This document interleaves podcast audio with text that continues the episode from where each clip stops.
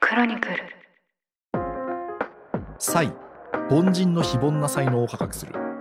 この番組は才能という概念を再定義し個人チームそして組織にとっての才能の生かし方を楽しく発信していく番組ですこんにちは、パーソナリティを務めます。株式会社タレント代表の高知んこと佐野隆です。同じくパーソナリティを務めます音声プロデューサーの野村貴文ですポッドキャスト才第32回ですよろしくお願いしますよろしくお願いします。才能キャリア編が続いておりまして前回はですね転職を繰り返していて履歴書が汚れていると感じているというお話でしたねはい。あんまり気にしなくていいよってことですよね。もう それそうをそうそうそうそのまま受け入れて、そうはい。むしろその良さを取り入れていきましょうって話だったり、解像度上げていきましょうって話でしたね。そうですねまあどっちかというと理由が大事ですからね転職っていうのはあそうですよね。はいでは今回はどのテーマでいきますか本日は仕事のモチベーションが上がらないというテーマです。なるほど仕事のモチベーションが上がらないはまあちょっといろんな観点から話ができそうなテーマだなと思うんですけどいやでもこういう相談たくさん来ませんか僕今まで一緒にお仕事してきた中で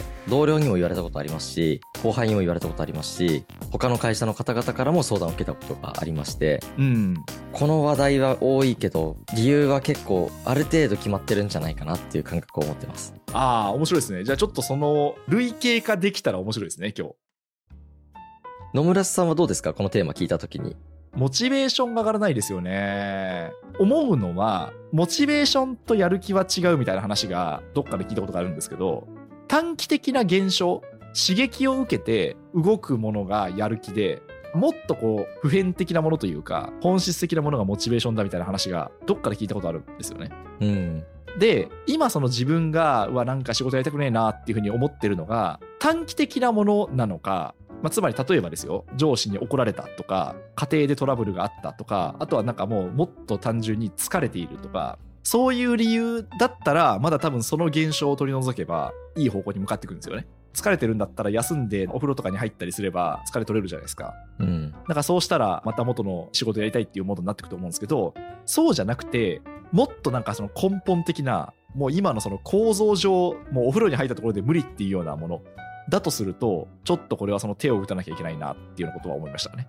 あーなるほど確かにそれはありますねうん表面的なのか根本的なのかによって結構違いますよねそうそうそうそうそれこそだから前回の転職の話じゃないんだけど上司に怒られて今日なんか気分が下がってるっていうだけなのかこの会社のビジネスをやってること自体がもう無理だわっていう風になるのかでだいぶその取る選択肢って変わってくるんですよね。確かにだからそこをなんか混同しちゃいけないなって思いましたね。その観点は本当におっしゃる通りで、時間が経てば、もう寝たら翌日には全然戻ってるみたいな現象ですよね。さっき言ったちょっと怒られてっていうやつは。そうそうそうそう。確かに。で、これなんか僕思うのが、ちょっとまた別の考え方かもしれないんですけど、はい。メンタルマイナスの状態なのか、もうメンタルは一応整ってて、それ以外の問題なのかによって結構違うかなと思ってるんですよ。はいはい。これあの、カウンセリング領域が必要な人なのか、コーチング領域でいけちゃう人なのかの違いっていうふうに僕は分けてるんですけど、なるほど。カウンセリング領域っていうのは、もう心の病にちょっと危ないラインに入り始めてる人たちですね。うん。何かしら、もしかしたら病気を持ってるかもしれないし、なりかけてるかもしれない。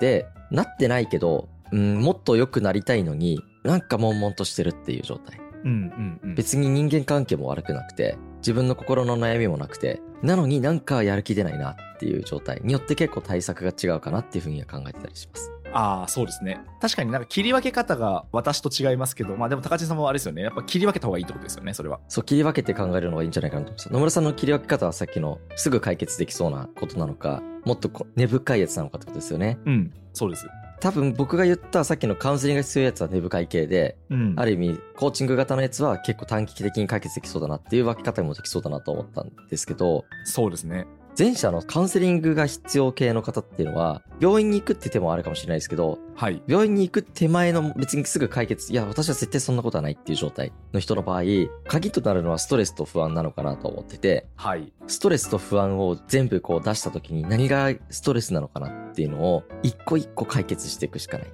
うん。そうですね。だからずっと昔の僕みんなボとかで話した衛生理論っていうのがあるんですけど、はいはいはい。マイナスをゼロにしちゃえば大体のことがよく解決するっていう考え方ですね。なるほど。面白いですね。はいはい。だからポジティブなこと考えない。まずは嫌なことを解消するっていう。はいはいはいはい。で、これ僕よく自分のメンタリングでもよくやるんですけど、なんかうまくいかないなと思った時に、何なんだろうこれはってやっぱ思った時に大体マイナスのところすぐ見て最近だと僕はあの体調が悪いなって思ってうん 運動だなって思ってあのテニススクールに通い始めたんですけどいいですね。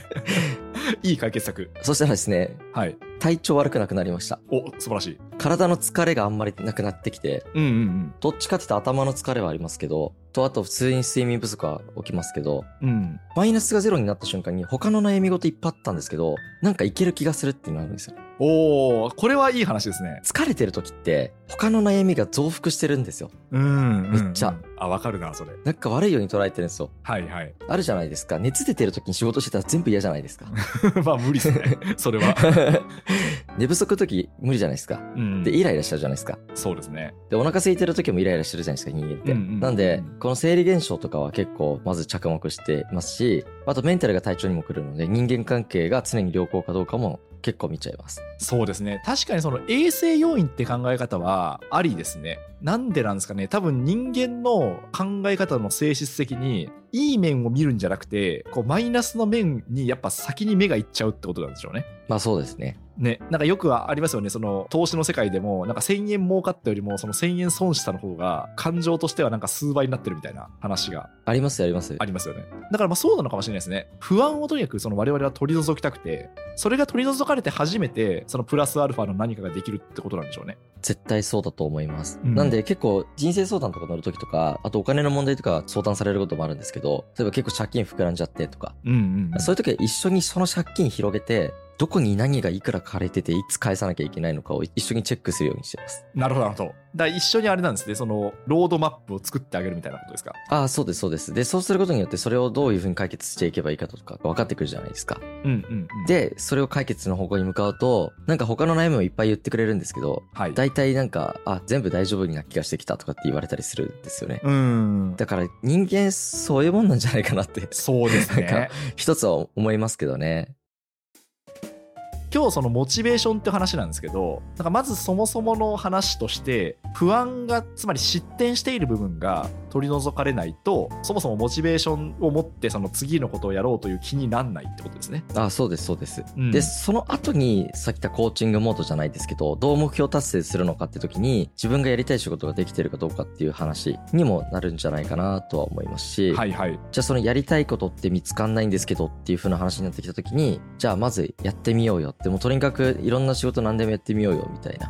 前にこれもミンラボのゲスト会で楽天大学の中山さん、学長さんが出てきていただいた時に、はいはい。中山信也さん。はい。加減上場っていう話を働き方の4ステージっていう話で話してくださったんですよ。えまあ、これ加減上場ってよくね足し算引き算掛け算割り算ってやつだと思うんですけどえうんうんその第一ステージが足し算ですねかのステージということうん。で、うんうんまずは自分ができることを増やしてもう目の前の仕事を何でも苦手なことも含めてやっていこうよっていう段階で弦が引き算ですね好みじゃないとかやりたくない仕事をどんどん減らしていって自分の才能とか強みに集中していきましょうっていううんで次に上のステージとして掛け算ですね自分の強みだったりとかできることとか得意なことってものを掛け合わせていきましょうってやつで最後に上のステージ割り算ですねこれは自分の仕事がなるべく効率よく例えば一つのやってる仕事で複数のことが同時に進んでしまうとかうん。効率性だったりとかっていうものをやっていこうねっていう話なんですけどはいはい。こういうふうになんか段階を考えるとやりたいことを見つけるのってまずやってみようよっていうところなんでうん。モチベーションが上がらなくて別にもうメンタルでも疲れてないっていう人はいろいろやってみようが僕は一つの正解かなと思ったりしてます まあね、そうですよね。まあ心理ですよね。だからなんでしょうね、良くないのは、これなんかうまくできるかなとか、これその当たるかな、成功できるかなと最初に思っちゃって、で、それが確信できたことしかやらないみたいな感じだと、ちょっともったいないんですよね。 ああそうですそうです、でなんかそれよりもとりあえずちょっと試してみるっていうのを繰り返してでまあその時はその芽が出なくても、まあ、分かんないですけど、まあ、3ヶ月なのか半年なのか1年なのかそれは多分人によって期間は違いますけど一旦そんだけやってみてでまあちょっと違うなと思ったら置いとくってことですよね。そうですそうですでそうするとさっきのその「ジョー」のステージぐらいに実はなんか今のこれとその昔やったこれってつながるんじゃないかっていう風に独自の強みにつながったりしますよね。なりますなりますそういう風な形でようやく自分のやりたいこととか自分の楽しいものが見つかってきてモチベーションポイントになるのかなっても思ったりしますしうんなんかあとこれあの野村さん仕事で新卒の時とかどういう風にやってたのかすごい聞きたいんですけど僕つまんない時に上司に相談したら目的を2つ以上持てって言ってもらったんですよほうほう僕ね多分それが一番仕事がなんか成長したなと思っててへえうんうんどういうことですかめっちゃつまんない仕事に2つ以上の目的掛け合わせるとなんか文字起こしだけをしなきゃいけない作業の時になんでこんなつまんない内容を文字起こししなきゃいけないんだろうって思ってたんですよね当時まあそうですねまあ文字起こしの仕事はあんま面白くないですもんね面白くないですよねでもその当時僕はタイピングが下手だったんで超完璧なフォームで超早くやれる文字起こしっていうのを1個マスターしようと思ったんです目的ですねこれ目的丸1うんなるほどはいはいはいで目的丸2はどんなにつまんない内容でも自分の人生に生かせるんじゃないかと思ってうんその文字起こししてる内容から学べることをまた2つ見つけてみようみたいな感じで目的設定したんですよねうんうんそしたらなんかめちゃくちゃタイピング速くなってかつ相手の話の聞く能力がめちゃくちゃ上がっててそこから学んだことを必ず行動に移してたので行動力が身についてたんですようん文字起こしからこんな成長するんだってちょっと衝撃を受けま した確かにあそれはねでもねすごいですねはい、その時の先輩には本当感謝してますね私そのつまんない仕事どうしてたのかな昔でもなんか学ぼうと思ってたかっていうところまで多分そんなにしっかりしたものじゃなかったんですけどその時にこう何を感じたかみたいな気持ちは大事にしてましたかねああ感情をちゃんと確認してたんですねそうそうそうそう大事にしててである意味嫌なタイプの仕事あるじゃないですかまあまあちょっとその仕事してる人もいるんであのどれとは言わないですけどまあなんか嫌なタイプの仕事があった時に、うんあ自分ってこれをやるとこんな気持ちになるんだみたいなのを結構その都度書き留めてたような記憶はありますねああすごいですねちゃんとじゃあ日記を返せみたいな感じなんですねあそうそう私ね日記は結構ねずっと書いててえすごいまあ毎日じゃないにしてよ何かしら思ったことを書き留める習慣は2006,7年からやってるんでえ今もやってるんですか今もやってますよえー、すごいですねはい15年はやってますね多分その習慣日記とか人生でやったことないからすごいですあ、そうですか。ははいでもあの憧れて日記買ったことありますよ何回もいはいはい、はい1。万円ぐらいの高い日記も買ったりしたんですよはい。 大体3ページぐらいで終わりますいや、あの ね、多分ね、あの、1万円の日記買う必要なくて、はい500円の大学ノートで十分ですよ。あ本当ですかうん。もう、あの、単なるそれ、何に書くかは集団でしかないんで、いや本当ですよねうん。何にでもいいんですけど、あ、もちろんあれですよ、その、高い文房具買って、気分が上がるっていう効果があるんだったら全然ありだと思います。いやなんか当時モチベーションが上がるなんとかノートとかあってはいはいはいはい。あとフランクリン・コビー社が出してるノートとかあ、そういうのもあったんですね。買ってうん。やってましたねなるほど。いやでもねあんま続かなかったですか。続かないですよやっぱりなんて言うんですかね多分これ向き不向きだと思うんですけどはいはい。僕はなんか文字に書くって行為がめんどくさくなってさらにできなくなってしまったりするんであー、はいはいはいはい。誰かとやるとか誰かに相談するっていうのでモチベーションをいつもコントロールするようにしてましたあー、なるほど。あ、じゃあそこは多分その向き不向きがあるんでしょうね。そうかもしれませんね私がそれやった時の効果としてはイライラするだったりなんかこう負の感情を抱いた時あるじゃないですかはいでその時に結構その紙とペンに向き合うと何が起きるかっていうと自分の悩みがこう仕分けできるんですよねうんで仕分けできてでまあそのさっきのだから根本的な話なのか単なるこう現象の話なのかっていうところに近いのかもしれないんですけど3つぐらいに仕分けできてそのモヤモヤの原因が1つ目はどうでもいいになるんですよねあー仕分け丸1はどうでもいいでまあなんかあんなこと言われたけどまあ別に明日になったら忘れてんなみたいな風になっていくとうんで2つ目は課題解決になるんですよねうん例えば取引先から無理難題を言われましたっていうのはムカつくじゃなくて課題として認識するっていうボックスに入れるとあじゃあそれを解決するために何をしようかっていうところに発想がつながるはいはいで3番目はもう今はしょうがないのボックスになってでその今はしょうがないはだからもうあの例えばマクロ経済に影響することだったり、まあ、もしくはそのすごいちょっと仕事が大変なんだけど今すぐにこう転職できないから今はしょうがないでも長い目で見たら何とかしたいっていうようなだからまあとりあえず今はとりあえずほっとくみたいなそういうようなボックスになるんですよねちなみにそれで言うと私が現在進行形で今そのボックスに入ってるのは円安なんですけど はいしょうがないですよねしょうがないじゃないですか私一人の力じゃどうにもなんないからはいちょっと腹立たしいですけど、自分のその海外に行こうと思ったお金が減っちゃってるんで腹立たしいんですけど、まあでもしょうがないなんですよね。うんうんっていうことで仕分けをすると結構その気持ちが軽くなるというかうん本当に考えなきゃいけないことってだからすごい少ないなっていうような気持ちになるからそのなんでしょうね快楽というか楽さデトックス感が欲しくて日記をずっと続けてる感じはありますねいや、なんかそのやり方だったら僕もやってみたいかもしれないです。あそうですか やり方を知らなかっただけかもしれないです。それで言うと。まあかもしれないですね、確かに。意外にその続けるというよりもマッサージに近くて結構ああーなんか疲れたわとかなんかモチベーション上がらんなっていう時に向き合ってると意外になんかその30分が経つとすっきりし始めるみたいなー。うん。そんな効果ですかね 確かに、確かに。マッサージ行くよりいいかもしれないですね。まあまあそうそう頭の中一回全部出して、整理して、そうそうそうそでさっきみたいにしょうがないボックスがあると諦めつきじゃないですか。うですねでもそれが意外と頭の中にずっといたりとかすると、脳内リソース使ってるんで、うんうん。あそれはいいですね。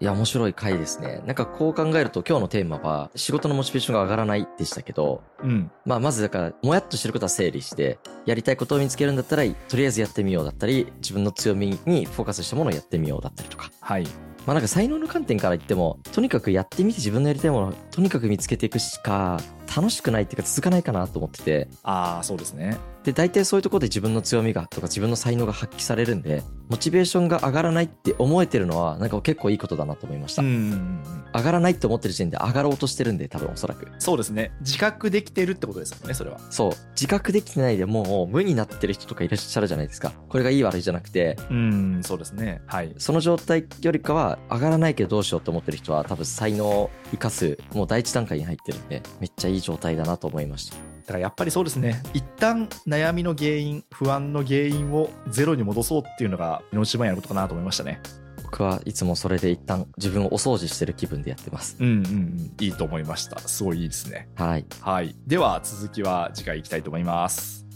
才凡人の非凡な才能を科学するここまでお聞きいただきましてありがとうございましたもし気に入っていただけましたらぜひフォローやチャンネル登録をしていただけますと嬉しいです